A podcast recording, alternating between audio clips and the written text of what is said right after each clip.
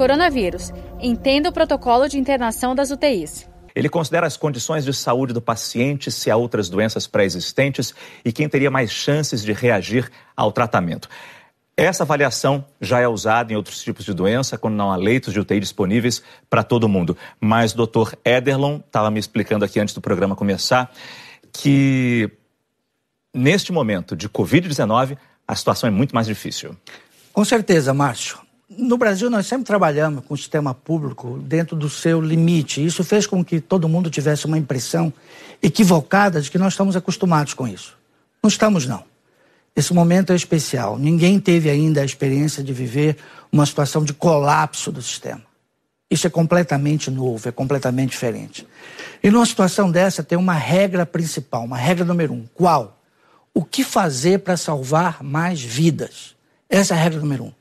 E o que, que pode ser feito para você salvar mais vidas quando os recursos estão escassos?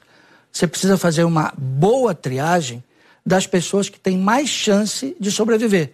Porque seria um equívoco você oferecer esse escasso recurso para quem tenha menos chance de sobrevivência. É, parece terrível falar isso, mas vocês, médicos, têm que enfrentar isso todos os dias e, como o senhor bem disse, agora está pior ainda. Por isso existe esse protocolo. O primeiro critério tenta identificar qual é o grau de comprometimento dos órgãos do paciente: coração, pulmão, rins. Quanto maior esse comprometimento, maior a pontuação menor a chance desse paciente sobreviver. Essa pontuação é de 0 a 10?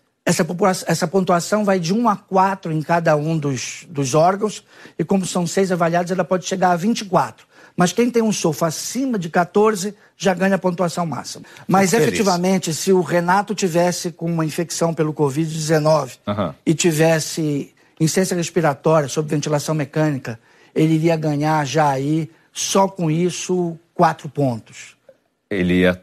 E se você tivesse a mesma condição, ciência respiratória, mas você tivesse choque, necessitando de drogas para garantir a sua pressão, você ganha oito pontos. Eu estou pior, então. Então, nessa, nessa pontuação, você está pior. A tua Entendi. chance de sobreviver é menor. O item seguinte: se há outras doenças crônicas, tem comorbidades graves ali. Ok, se você é um paciente que tem um DPOC grave. DPOC? É uma doença pulmonar obstrutiva crônica, um, uhum. um enfisema. E se, e se você tem essa doença, numa condição em que se estima que a tua probabilidade de, de morrer em um ano é alta. Mas se eu tiver diabetes, se eu tiver um problema de coração... Não, aí entram só as doenças crônicas graves. Ah, okay. Insuficiência cardíaca muito grave, é, falência hepática, aí são as doenças muito graves.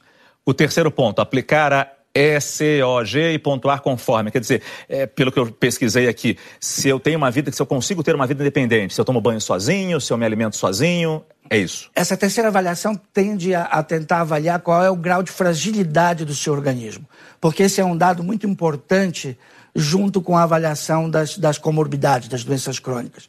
Ah, uma pessoa, por exemplo, que tenha 88 anos, mas seja atleta, corre, essa pessoa não tem fragilidade. E isso conta muito a favor.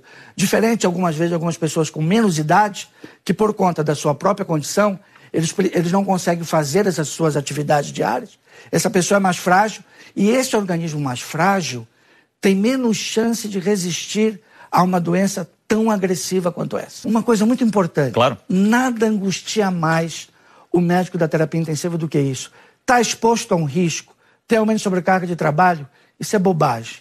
Agora, ter que tomar esse tipo de decisão, certamente é a nossa maior angústia. A gente precisa evitar que isso aconteça.